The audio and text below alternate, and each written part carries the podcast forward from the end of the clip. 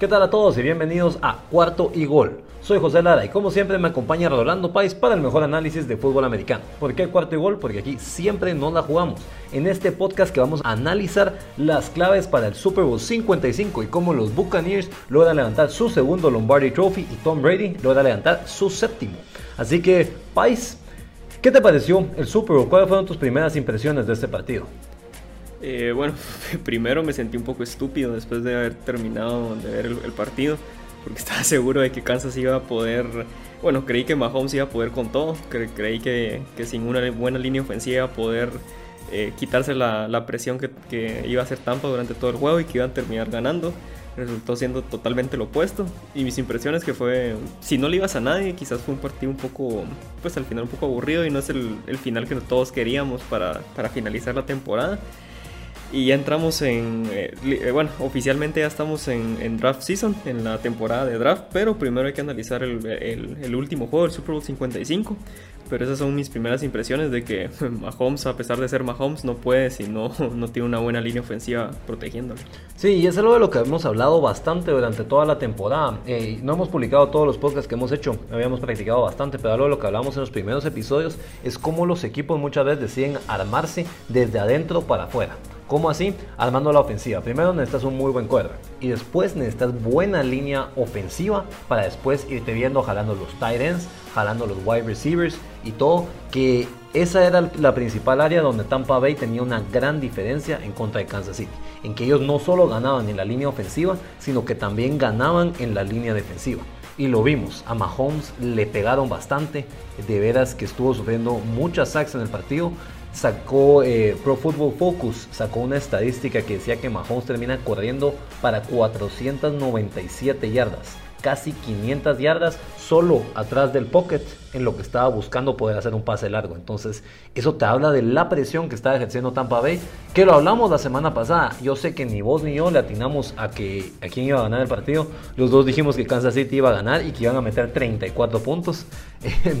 pero a la hora de la hora sí hablamos de que esa era la clave, que los, que los Bucks le pudieran poner esa presión a Mahomes, que Sue le pudiera llegar, que Jason Pierre-Paul le pudiera llegar, que Lavonte David y Devin White pudieran jugar unos buen, un buen partido y que pudieran presionar bastante bien a los wide receivers jugando en la zona. Entonces, por lo menos en esa área no nos equivocamos. Además de la offensive line, ¿qué fue la, la clave para este partido para que los Bucks levantaran su segundo Lombardi Trophy? Bueno, además de la, de, la pésima offensive line que tenía Kansas y la gran defensiva que, presentó em, eh, los, eh, los, los, Bucks de, Tampa Bay, creo que fue la eficiencia que tuvieron en ofensiva. Eh, Tom Brady tiene un partido típico de Tom Brady en los Super Bowls, no comete, no comete errores, pases cortos, pases rápidos, leyendo muy bien la defensa y muy apoyado por el juego terrestre. Eh, podemos regresar a principios de temporada cuando firman a, Leonard Fournette.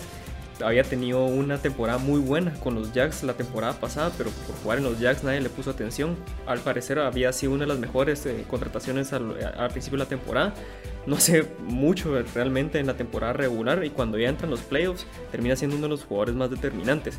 Con, si, si lo juntamos eso con Ronald Jones, y que al final el compañero de Tom Brady de, New England, Gronk Gronkowski, tuvo un gran partido en, este, en, este juego.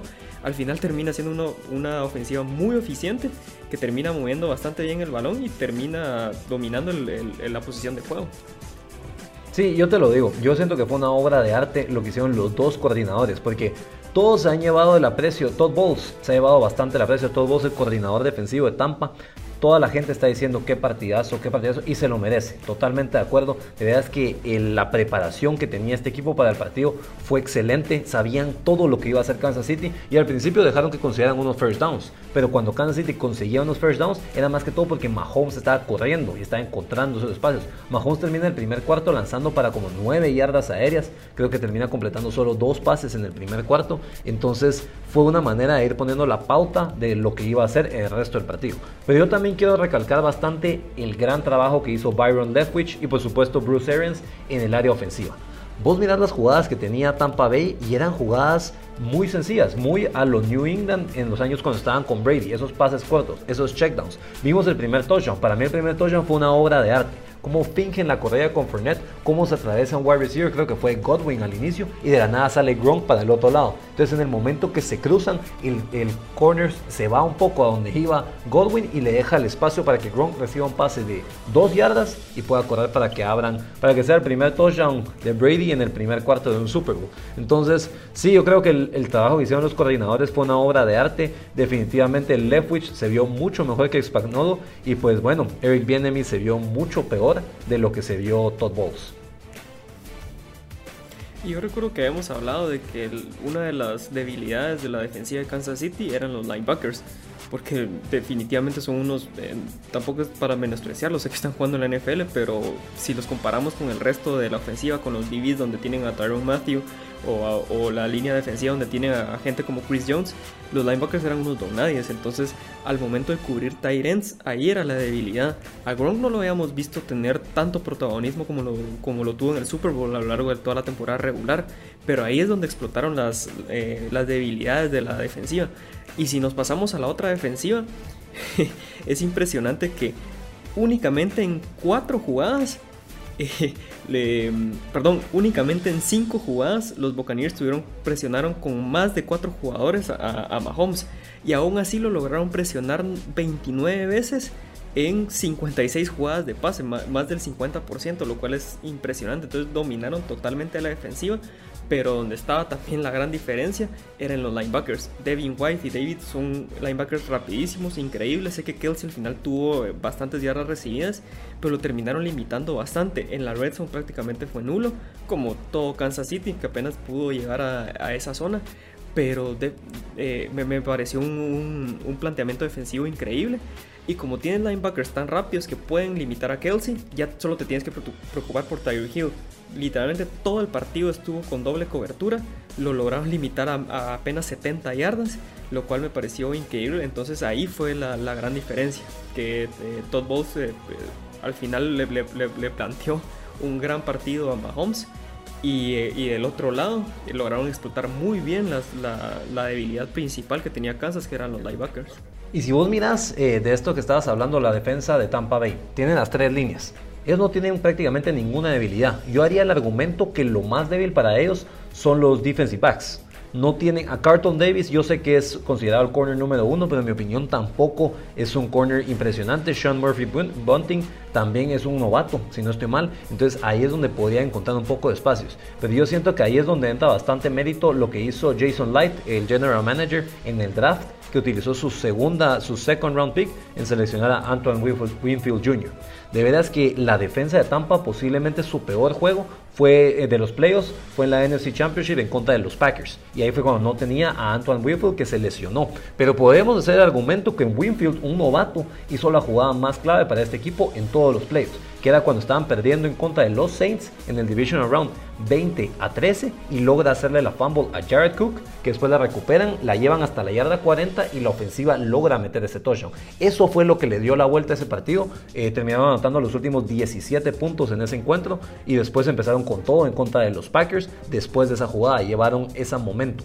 Además, miramos también, ya lo decíamos, los linebackers de Tampa, solo con Devin White y la Bonta David ya son posiblemente el mejor dúo de linebackers en la NFL. A mí no se me ocurre de momento alguno que sea mejor. Y pues por supuesto, adelante esos pass rushers que tienen, ya lo mencionábamos, Jason Pierre-Paul es excelente. Ondama Kansu ha perdido un poco eh, la habilidad que tenía hace un tiempo, pero sigue presionando bastante bien. Logró 1.5 sacks en este partido. Shaquille Barrett es una máquina. Y pues bueno, Vita Vea que regresó en los playoffs también se vio bastante bien. Y entonces ahí es, esa es la clave para ganarle a un quarterback excelente. Que logres presionar solo con cuatro. Pasándonos un poco del otro lado de los Chiefs. Es el primer juego de la carrera de Patrick Mahomes que no mete un touchdown su ofensiva. No me refiero solo en la NFL, también me refiero en college football. Y en high school también, siempre en todos los juegos donde Mahomes había sido quarterback titular, habían anotado al menos un touchdown. Y pues bueno, escogen el peor momento para no anotar un touchdown, que es en el Super Bowl. Pero ya lo habíamos hablado. La clave para que los Chiefs ganaran sería tenían que proteger a Mahomes y que se haya lesionado Eric Fisher en, las últimas, en el último cuarto en ese juego en contra de los Bills hizo un efecto dominó. Hicieron que sacaran a Remmers, que Remmers normalmente estaba jugando de guardia, lo pusieron afuera como el right tackle y todo y pues Remmers si nos acordamos para el Super Bowl 50, era el que le estaba cubriendo el lado a Cam Newton, era, era el right tackle para ese Super Bowl, estaba cubriendo ese lado a Cam Newton y acordémonos que el MVP de ese Super Bowl fue Von Miller, que le ganó bastante bien a Remmers. Tuvieron un muy mal partido los Chiefs, están sacando una estadística que dice que ganaron solo el 42% de sus bloqueos, lo cual es la cantidad más baja para Kansas City desde el 2014. Y un dato curioso, cabal, de, de, ese Super Bowl 50 es de que Shaquille Barrett era el banca de, de, Von Miller. Y en este partido vuelve a aterrorizar a la, a, la línea. ahora a él le toca como que tomar la batuta de Von Miller y él em, empieza a aterrorizar a la línea ofensiva de, de esta vez Kansas City. Pero lo mencionabas, eh, yo creo que la, al final el mayor error que tuvo Kansas a lo largo del juego es de que abandonó el juego con el que ganó, le ganó a los, Bills en el AFC Championship. Juego rápido, involucrando a los running backs eh, esta vez sí tenían, no sé si al 100%, pero por lo menos tenían aún una versión de Clyde Edwards mucho mejor a la que tuvieron en el AFC Championship. Como estaba, estuvo lesionado durante los playoffs, no lo utilizaron eh, eh, en el duelo de, de, conferencia contra los Bills. Ahorita sí lo tenían y la única vez que yo vi que la ofensiva fue eficiente fue en la primera drive que tuvieron ah, después del medio tiempo. Clyde estaba mucho más involucrado en el juego, estaban haciendo pases muy cortos, pero después ya en la red zone, bueno, no en la red zone, en la yarda 30, empiezan a lanzar largo otra vez, los logran detener y se tienen que conformar con un gol de campo. Nomás se conforman con el gol de campo, les cae el touchdown de Leonard Fournette para ponerse 28 a 9.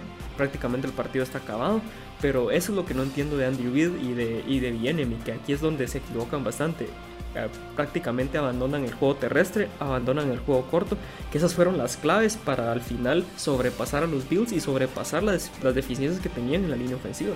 Sí, al final de cuentas, yo me, yo me impresioné bastante porque yo vi el partido y pues no dije que, que Edwards Hiller había tenido un partidazo, pero viendo los números, tuvo nueve acarreos, nueve acarreos nada más. Y aún así corrió para 64 yardas, promedió más de 7 yardas por acarreo. Entonces creo yo que se merecía que le intentaran dar la pelota un poco más. Yo sé que es un novato, yo sé que no tiene la experiencia en el Super Bowl, pero si la línea ofensiva no está protegiendo bien a Mahomes, por lo menos si miras que cuando te están atacando esos cuatro monstruos que tiene Tampa Bay adelante, por lo menos le puedes dar la pelota a Clyde Edwards Si no es pues corriendo con algunos pases pantalla también, podrías hacer un pase para afuera, algunos pases donde corre para afuera, después corre para adentro. Entonces ahí viendo la manera de ir encontrando esos espacios y con el juego rápido. Eso es lo que decías vos. Y yo siempre estoy muy de acuerdo que Andy Reid es un entrenador que tiene que estar en el Hall of Fame. Para mí es de los mejores entrenadores en la historia de la NFL. Es el quinto que más victorias tiene en playoffs. Pero sí creo yo que se le puede reclamar bastante con este partido. Porque pues Andy Reid, una de las peores cosas que él tenía, que se le criticaba bastante, que hacían bastantes memes de eso, era su mal manejo de reloj. ¿Y dónde tuvo muy mal manejo de reloj? Al final del primer tiempo. Tampa Bay iba ganando 14-6. Eh, Los Chiefs acababan de anotar un, eh, un field goal. Y pues bueno, es un juego de una posición. Los Chiefs reciben la pelota en el segundo tiempo. Y teniendo esa defensa que no ha sido, que obviamente es lo débil de este equipo, viene Andy Reid y decide pedir sus timeouts cuando Tampa estaba corriendo la pelota y prácticamente esperando que se fueran a medio tiempo. Entonces cuando pide sus timeouts, le da dos jugadas extra a los, a los Bucks y pues aprovechan bastante porque consiguen el first down. Después Brady hace ese pase largo donde le marcan el pass interference al corner, después hace otro pase y le marca un pase interference a Tyron Matthew y después cae el touchdown, que prácticamente es el 21-6 y prácticamente liquida el juego. Entonces, faltando un minuto, los Bucks lograron meterle un touchdown a los Chiefs y fue por esos tiempos fuera que pidió Andy Reid. Si no hubiera pedido esos tiempos fuera, muy probablemente los Bucks solo hubieran corrido y hubieran estado felices de irse al descanso 14-6, que pues bueno, teniendo la ofensiva que tiene Kansas City, no lo miraría tan mal después del mal primer tiempo que tuvieron. Pero cuando cae ese 21-6, cuando cayó ese touchdown que fue de Antonio curiosamente, siento yo que el equipo de los Chiefs se vino para abajo, se desmotivaron y cuando al inicio del segundo tiempo no logran meter touchdown y después les meten otro touchdown, creo yo que se fue completamente. Entonces, en mi opinión, este juego sí es una gran crítica para Andy Reid, no solo por cómo abandona el juego terrestre y en los pases cortos lo que venían haciendo siempre y todo, sino por ese mal manejo de reloj, que es algo que se criticaba bastante de él en años anteriores. Sí, yo creo que la, la conclusión que podemos dar es de que utilizó muy mal a Clyde. Eh, lo, lo que las personas que lo vimos jugar en LSU era un excelente atrapando el balón, era, era un jugador excelente atrapando el balón en pases cortos. Es un jugador que al parecer que, es, que sea pequeño es muy difícil de taclear, es muy potente. Entonces eh, creo que esa es la, mayor crítica que le podemos dar a Andy Reid. Totalmente de acuerdo con, con lo que decías, el, el, mal manejo de tiempo siempre ha sido una crítica de Andy Reid, especialmente cuando estaba en Filadelfia. Teniendo Mahomes ahí lo ayudaba un poco. Eh, recuerdo eh, esta temporada en donde Andy Reid eh, pide un tiempo fuera y Mahomes solo lo voltea y le dice como que no, no, no lo vuelvas a hacer. Él lleva la drive, al final termina anotando un touchdown, entonces como que ok, ahí lo compensaba un poco Mahomes. Pero en esta vez sí, le dieron demasiado tiempo a, Tampa Bay, terminan anotando un touchdown y me recuerda mucho a, lo que, a los errores también defensivos que tuvo Green Bay antes de que terminara el medio tiempo en el NFC Championship. Ahí fue tal vez un error de esquema defensivo en donde al final dejan que Scotty Miller eh, avance y, le, queme a Kevin King. Pero al final son esos tipos de errores que te cuestan los partidos. Entonces Tampa Bay prácticamente eh, en las últimas drives antes del medio tiempo termina ganando los, juegos y ahí es donde se, ve la diferencia de cocheo y ahí es donde esos errores al final se terminan pagando muy caro y al final Andy Reid se queda con dos Super perdidos y uno ganado. Sí, por este tipo de cosas que también perdió su primer Super Bowl, que fue en la temporada del 2004, cuando perdieron en contra de los Patriots. Yo me acuerdo de ese juego. Los Patriots iban ganando 24 a 14 en el último cuarto. Y pues McNabb sí dicen que pues estaba enfermo, dicen que hasta vomitó a medio partido y todo. Pero los Eagles fueron muy lentos con el balón. Fueron muy lentos, no estaban haciendo nuevos juegos y todo. Y sí lograron meter touchdown, pero habían perdido mucho tiempo. Entonces después trataron de hacer un 11 kick, no lo recuperaron y prácticamente se les acabó el tiempo. Entonces ese mal manejo de Andy Reid se le puede criticar que ha sido un tema clave para ya dos Super Bowls que ha perdido y definitivamente le afectó en este Super Bowl. Eh, Mahomes, un dato que me pareció muy interesante, Mahomes nunca ha lanzado una intercepción en los playoffs que no sea un Super Bowl. Siempre cuando juega contra equipos de la AFC, nunca ha lanzado una intercepción. Acordemos, ya ha jugado 6 partidos ahí y todo, 0 intercepciones, 15 touchdowns. Y si miramos los números en el Super Bowl, acordemos, el Super Bowl pasado Mahomes fue nombrado MVP, pero no tuvo esos números estelares a los que estamos acostumbrados que él tiene. Tuvo dos pares de touchdowns y también tuvo dos intercepciones. Entonces, en los Super Bowls tiene dos touchdowns cuatro intercepciones en dos juegos dos intercepciones por partido. Mientras que si miramos los otros juegos, tiene 0 intercepciones en 6 juegos y 15 touchdowns. Son 2.5 touchdowns por juego. Y dos solo son touchdowns aéreos, no estoy ni siquiera incluyendo sus touchdowns por tierra. Pero sí, este equipo de Kansas City no logró pues estar bien desde el inicio, nunca lograron carburar, nunca lograron hacer las cosas y cuando parecía que pues podían por lo menos conseguir un poco de momentum, no tuvieron esa oportunidad cuando le quitaron los árbitros una intercepción a Tyron Matthew. Mira, si vamos a hablar un poco de los árbitros, yo quiero aclarar, Tampa Bay fue el mejor equipo en el partido por mucho. Entonces, hubo algunos errores arbitrales, sí, y eso termina afectando en el juego. Pero Tampa Bay merecía ganar completamente y lo más seguro es que si no habrían habido estos errores arbitrales, igual hubieran ganado los Bucks. Pero para mí hay tres errores muy claves y exactamente fueron antes de medio tiempo. Los Bucks iban ganando 7 a 3. El el punter de los Chiefs hizo una pésima patada y empezaron los Bucks una drive desde la yarda 38. Vino Brady y en tercer down hizo un pase. Se, le pegan las manos a Fournette y después lo intercepta Tyron Matthew. Y le marcan un holding a un corner que definitivamente no fue holding. Entonces le dan una nueva oportunidad a los Bucks. Ese para mí fue un error clarísimo porque, mira, yo sé que la ofensiva de los Chiefs no estaba jugando bien ni nada, pero ¿qué te dice que ahí de la nada no consiguen un espacio? Por lo menos no consiguen un field. Y esa intercepción le termina costando 7 puntos a los Chiefs, porque después, bueno, después pasan esos errores mentales. Logran pararlos otra vez y cuando es cuarta y 5 hacen un offside en el field goal. Entonces logran conseguir otro first down y ahí es donde cae el touchdown. Entonces los Bucks se van 14-3 y se separan muchísimo más porque ahora hacen un duelo de dos posesiones en vez de lo que hubiera podido haber sido 7-3. Es bueno, primero analizando lo que habías dicho de Patrick Mahomes en los playoffs, que, eh, perdón, en, los Super Bowls específicamente, donde no le ha ido muy bien, creo que el común denominador es de que en, exactamente en los dos playoffs que, que ha jugado, se ha enfrentado a la mejor línea defensiva en, en, su momento de esa temporada. Recordemos a los 49ers que tenían estaban cargadísimos. Tenían a DeForest Buckner, tenían a, a Nick Bosa, era, una defensiva, una línea defensiva impresionante y otra vez le vuelve a fallar la línea ofensiva, solo que ahí sí logra, no, el partido no es tan disparejo y logra remontarlo.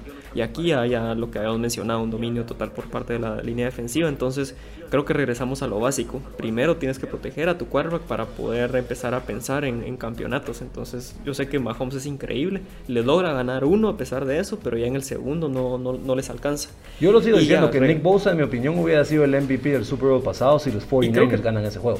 Está teniendo un partido impresionante. Obviamente nunca, eso no, creo que una vez se ha pasado donde el perdedor, el, eh, eh, un jugador del equipo perdedor del Super Bowl ha ganado el MVP. Una vez eso sucedió. Pasó en el Super Bowl 5 con White, el linebacker de los Cowboys, en contra de los Colts. pero, no, pero yo digo, o sea, está bien que se lo hayan dado a Mahomes, pero si hubieran ganado los 49ers, Nick Bosa habría sido el MVP en mi opinión. Y como novato, fue, fue una fue, fue, fue, impresionante esa actuación que tuvo Nick Bosa. Hubiera, hubiera sido la, la, actuación más impresionante por cualquier novato en, en la historia del NFL. Eh, entonces sí, eh, ahí se ve el dominio que tuvo la línea defensiva. Si regresamos a los árbitros, yo también estoy de acuerdo. Eh, al final el dominio fue tan claro de Tampa que se nos olvida un poco el mal arbitraje que hubo. Y eso sí una constante a lo largo de toda la temporada. Eh, recuerdo, no sé si te recuerdas aquella intercepción, obviamente como yo lo los Colts, la recuerdo muy bien, aquella intercepción que le hacen a Philip Rivers donde claramente había botado el balón en el corner, sale Alberto Rivers, que, que, él prácticamente es el jefe de los árbitros en la NFL, y rápido en Twitter sale a decir, no, no, no, esto no fue un error, esto está claro, eh, los, árbitros arbitraron muy bien esa jugada, y, justificó todo. Ahorita no he visto que... Me acuerdo, fue un partido contra los Ravens, fue un partido contra los Ravens. Contra los Ravens.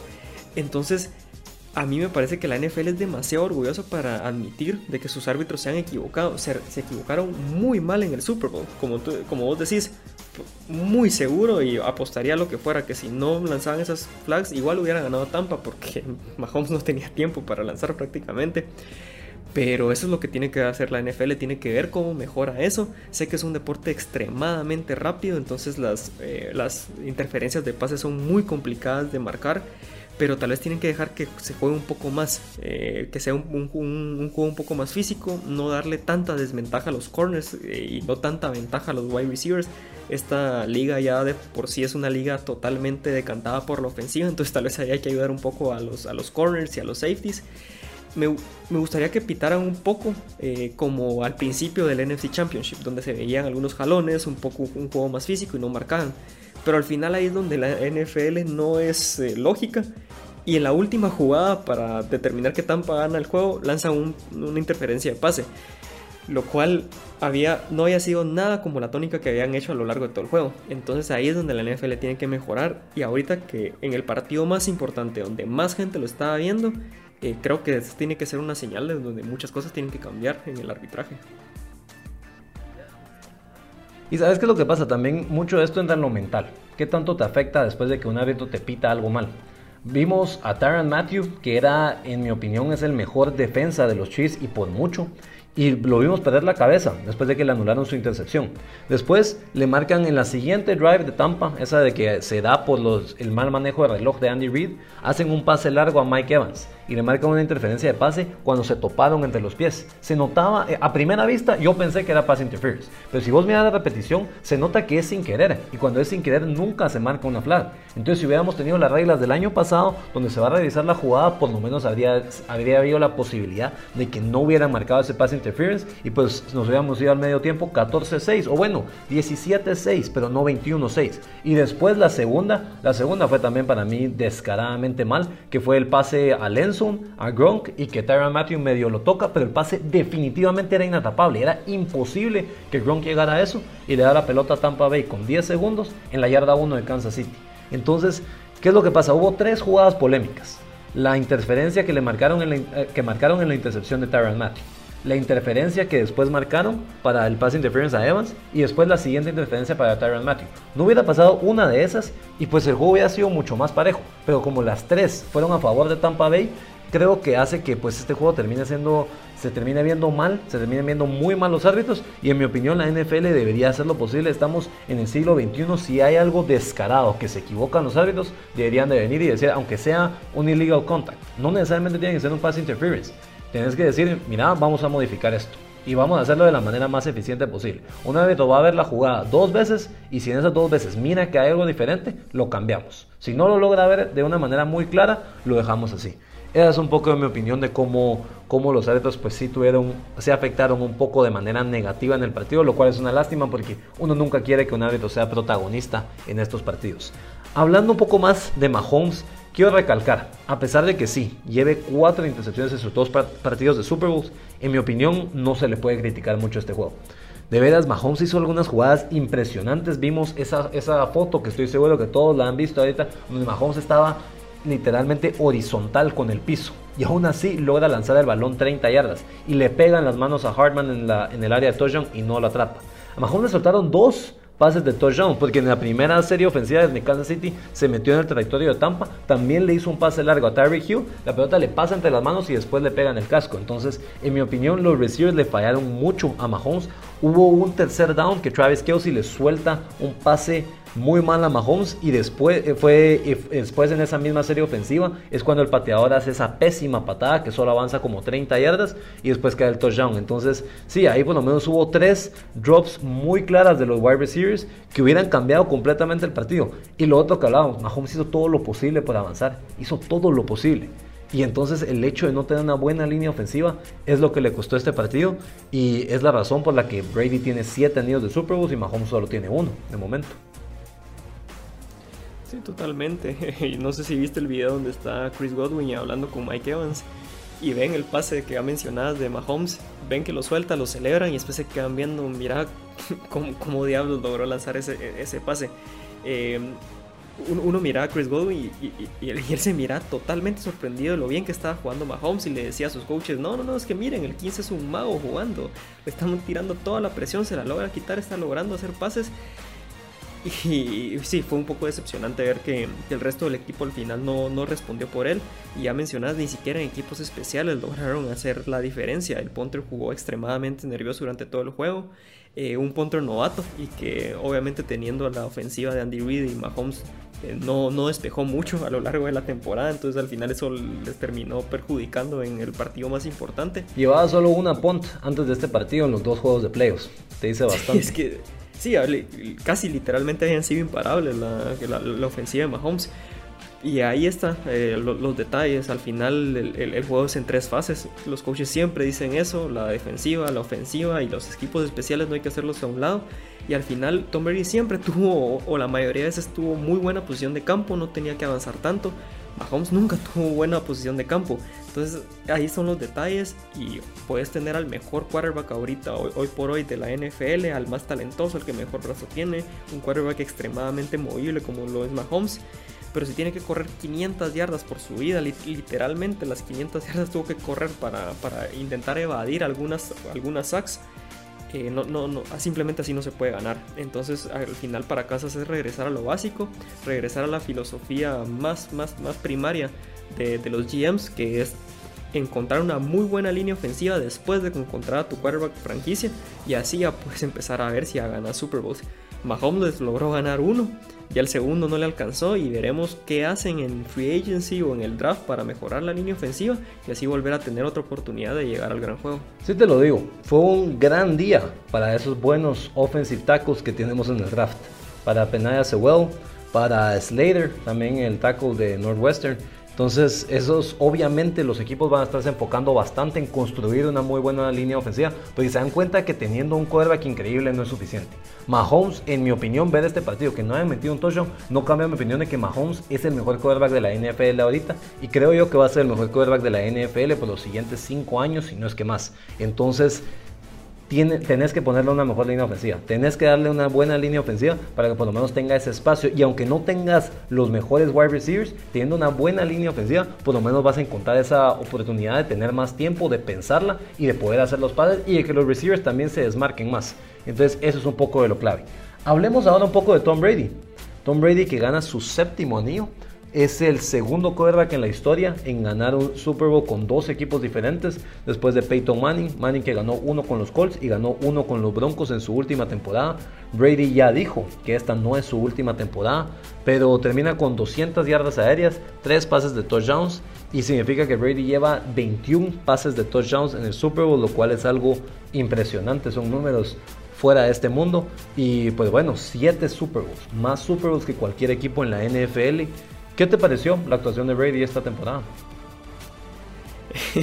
Primero, cuando me dices esos números, es, que es ridículo, ¿no? Es, de no creer en, en una liga tan competitiva y tan pareja como la NFL. Sabemos de que tienen topes salariales, sabemos de que no es muy fácil conseguir los free agents que uno quiere, el draft. Sabemos cómo funciona el peor equipo de la temporada, elige primero para que la liga sea pareja. Y al final una sola persona tiene más anillos que cualquier franquicia, lo cual es impresionante. Esta temporada de Brady obviamente no es de las mejores estadísticamente de las, que tiene, pero al final en los playoffs, bueno, yo sé que en, el NFC Championship no juega bien, pero en este partido al final hace lo que Brady sabe hacer. Quizás Brady no, sea el... es difícil explicarlo porque muchos lo consideran como el mejor de la historia, pero no es el mejor en, prácticamente nada de lo, que hace, no sé cómo explicarlo. No es el más habilidoso, no es el más habilidoso, no es el que mejor puntería tiene, no es el más atleta, no es el que más brazo tiene, pero exacto, entonces, es el más paciente. Yo creo que es el más paciente. ok, si no brilla en, bueno, sí brilla en muchas cosas, pero si no es el mejor en algo, eh, ¿cómo es que es tan bueno? Pero al final, mucho de la, mentalidad y la preparación que él tiene. Tal vez, bueno, y al final yo analizo quién se prepara mejor para, para antes de un partido, yo pondría a Peyton Manning. Pero él a la hora de estar en el campo lee extremadamente bien a las defensivas y la mejor virtud que tiene Tom Brady es agarrar lo que la defensiva les da. Esta liga es una liga ofensiva, es una liga que las reglas favorecen a la ofensiva y Brady las aprovecha al 100%, lo cual, lo cual suena muy sencillo, pero al final nadie lo hace como él. Entonces ahí es donde está la virtud de él. Él a veces nosotros vemos eh, cuando se, analiza eh, partidos o alguno dice, oh, ok, este novato tenía al receptor abierto, hacer el check down para tener 7 yardas y avanzar, para tener el primero y 10 y seguir avanzando, pero no. Ve que tal vez alguien está a 30 yardas, lanza el, pase largo, es incompleto al final tienen que, despejar.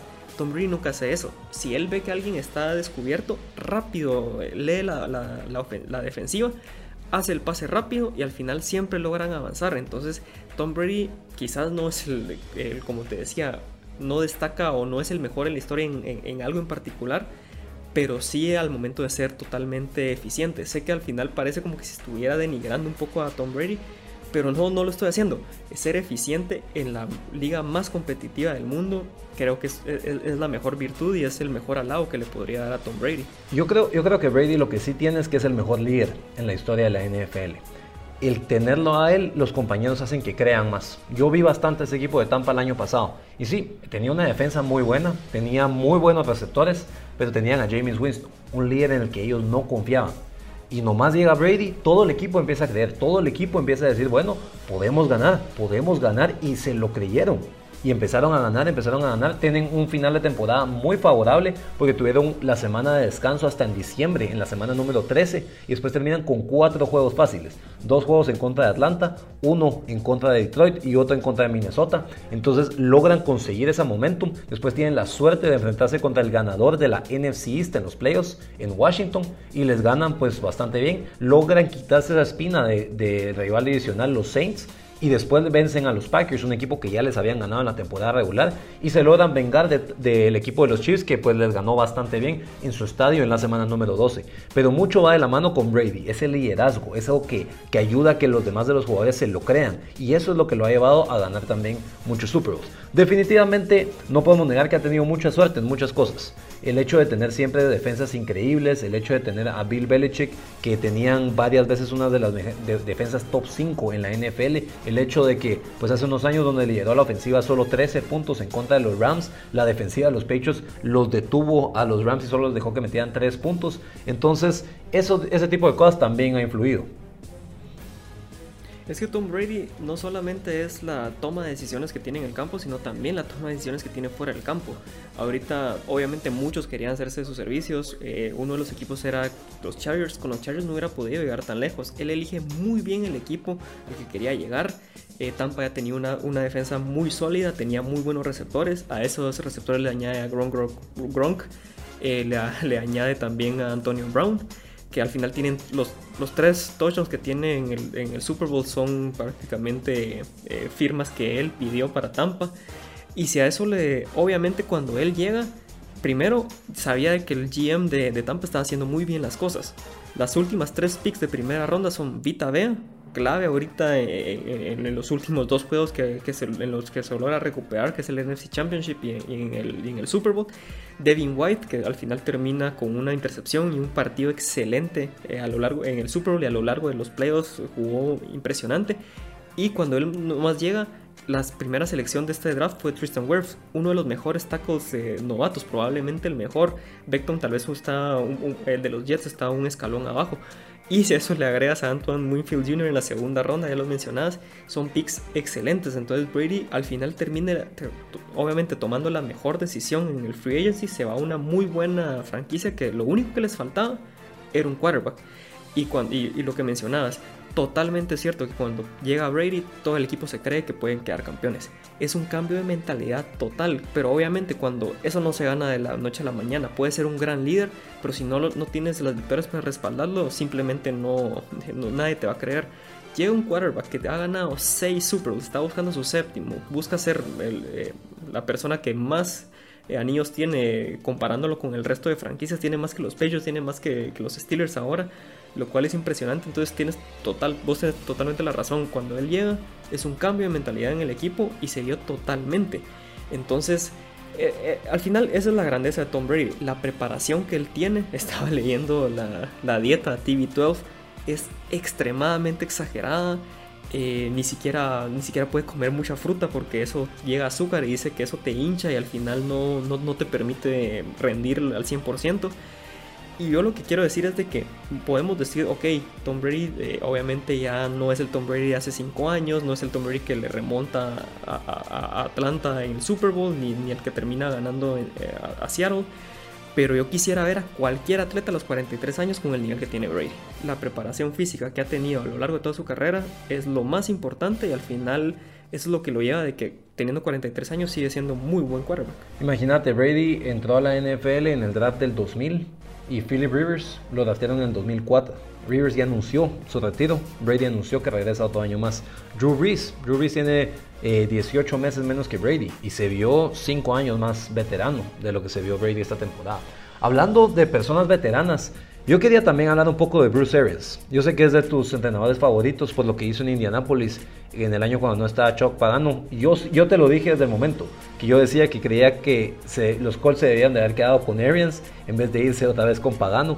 Pero Bruce Arians se volvió el entrenador más veterano en ganar un Super Bowl con 68 años y 127 días a mí yo me alegro por Bruce, creo que hizo un muy buen trabajo, creo que las cosas las hizo bien desde el inicio, desde que estaba en Arizona. Logró llevar a un equipo liderado por Carson Palmer a un NFC Championship, tenía muy buen equipo alrededor de él y logra tener esas piezas clave que son esos coordinadores, esos coordinadores con experiencia. Byron Leftwich fue un muy buen quarterback en la NFL con los Jaguars, llevó a los Jaguars a los playoffs, lo cual te dice que era bueno, porque llevar a los Jaguars a playoffs es un mérito.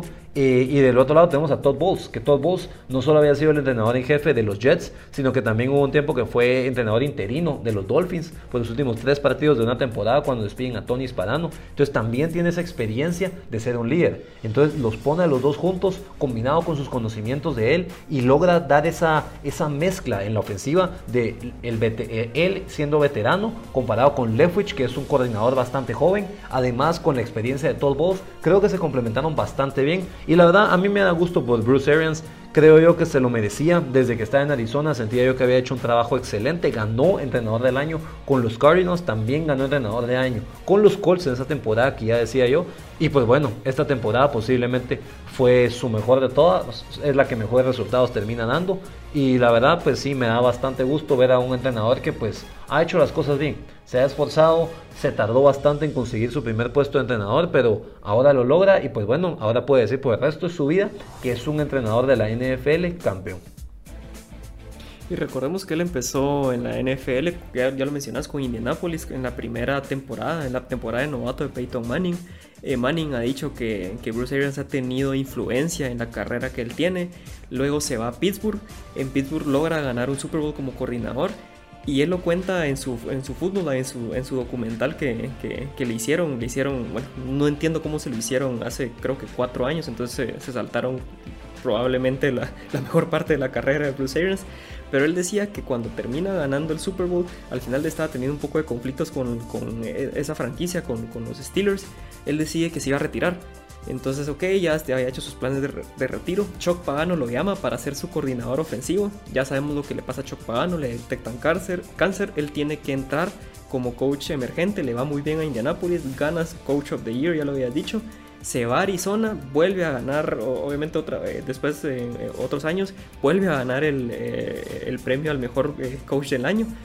Eso le abre las puertas en Tampa y termina siendo campeón como head coach. Entonces es una gran historia. Ya tiene a Nio como coordinador, tiene dos títulos de, de coach del año y ahorita ya tiene un Super Bowl como head coach. Entonces una gran carrera para Bruce Arians y eh, eso no quiere decir de que contratar a un, a un, head coach veterano es una mala idea. Sé que ahorita la, la moda es eh, contratar a esos niños genios, pero al final también eh, los veteranos saben lo que hacen, entonces es una gran historia. Yo también estoy muy muy feliz porque Bruce Arians ya tiene su anillo como head coach. Arians termina siendo nombrado entrenador por primera vez, bueno, cuando es entrenador emergente en los Colts a los 60 años. Entonces sí, era considerado un entrenador veterano. lo comparamos con Sean McVay, que le dieron su puesto de entrenador a los 32 años, casi la mitad de años. Pero sí, yo estoy de acuerdo que no me gusta esa idea de contratar entrenadores muy veteranos y Arians que le dan oportunidad hasta sus 60 años.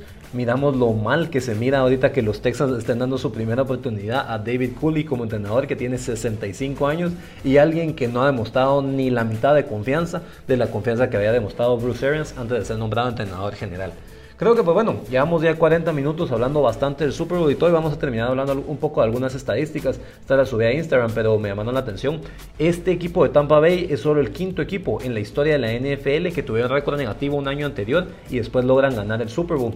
Eh, el primer equipo en lograrlo fueron los 49ers en 1981. la, temporada anterior, en 1980, se fueron 6 y 10. Y pues bueno, Joe Montana ya a cambiar la mentalidad de ese equipo y logran ganar la siguiente temporada en contra de los Bengals. En 1999 es el mejor turnaround en la historia de la NFL. Los Rams en el 98 terminaron 4 y 12 y con Kurt Warner logran ganar el Super Bowl. El último jugador en ganar MVP de la NFL y, y ganar el Super Bowl como quarterback. Los Patriots del 2001 lo lograron con Brady, quedaron 5 y 11 con Bledsoe un año anterior y con Brady quedaron 11 y 5 para ganar el Super Bowl. Los Eagles del 2017 habían quedado 7 y 9 con Wentz y pues bueno, Foles termina llevándose el Super Bowl de MVP y Tampa que la temporada pasada se fue 7 y 9, esta temporada logran ganar el Super Bowl. Eh, desde el 2002, que fue que se reiniciaron todas las franquicias, se reiniciaron los grupos, que son solo de cuatro posiciones, cuatro equipos wildcard han llegado al Super Bowl. Los Steelers del 2005, los Giants del 2007, los Packers del 2010 y los Bucks del 2020. Esos equipos wildcard que llegan al Super Bowl tienen una marca de 4 y 0. Entonces te dice, si ganas esos partidos de visita en los playoffs, vas a ganar el que sea en sitio neutral. Además, los Bucks se unieron a los Ravens como los únicos equipos que están invictos en el Super Bowl, teniendo al menos dos victorias. Los dos tienen una marca de 2 y 0. Todos los otros equipos ya han perdido algún partido. Ya dije la de Bruce Arians, el entrenador más veterano. El entrenador más veterano en ganar un Super Bowl antes había sido Bill Belichick, que lo ganó hace dos temporadas. Tenía 66 años y 295 días. Entonces, sí, esas son algunas de las estadísticas del Super Bowl. Pais, ¿no es algo más que quisieras agregar? Pues nada, no sé si querés animarte a decir tu, predicción del Super Bowl totalmente innecesariamente temprana. Para la siguiente temporada, obviamente. Para la siguiente temporada va a ser interesante, mira. Hay una gran posibilidad de que los Chiefs regresen. No me sorprendería bastante, no me sorprendería mucho eso. Eh, Tampa Bay pues va a estar ahí luchando y todo. Eh, me voy a tirar en la NFC muy, muy, muy temprano. Los Packers Creo que los Packers logran dar ese paso al frente esa temporada siguiente para llegar al Super Bowl. Y en la americana, por más que tendría tentación de decir los Bills y todo, me la voy a tirar así más, eh, bueno, más de confianza. Voy a decir los Chiefs otra vez. Yo sé que los Chiefs no se vieron bien en el Super Bowl, pero en mi opinión tienen demasiado talento para ir en contra de ellos. Los Bills pueden ser una gran amenaza, los Colts pueden ser una amenaza, los Texans definitivamente no van a ser una amenaza. Creo que van a ser de los peores equipos en la NFL. Pero sí, si tuviera que decir, creo que te voy a decir Chiefs contra Packers.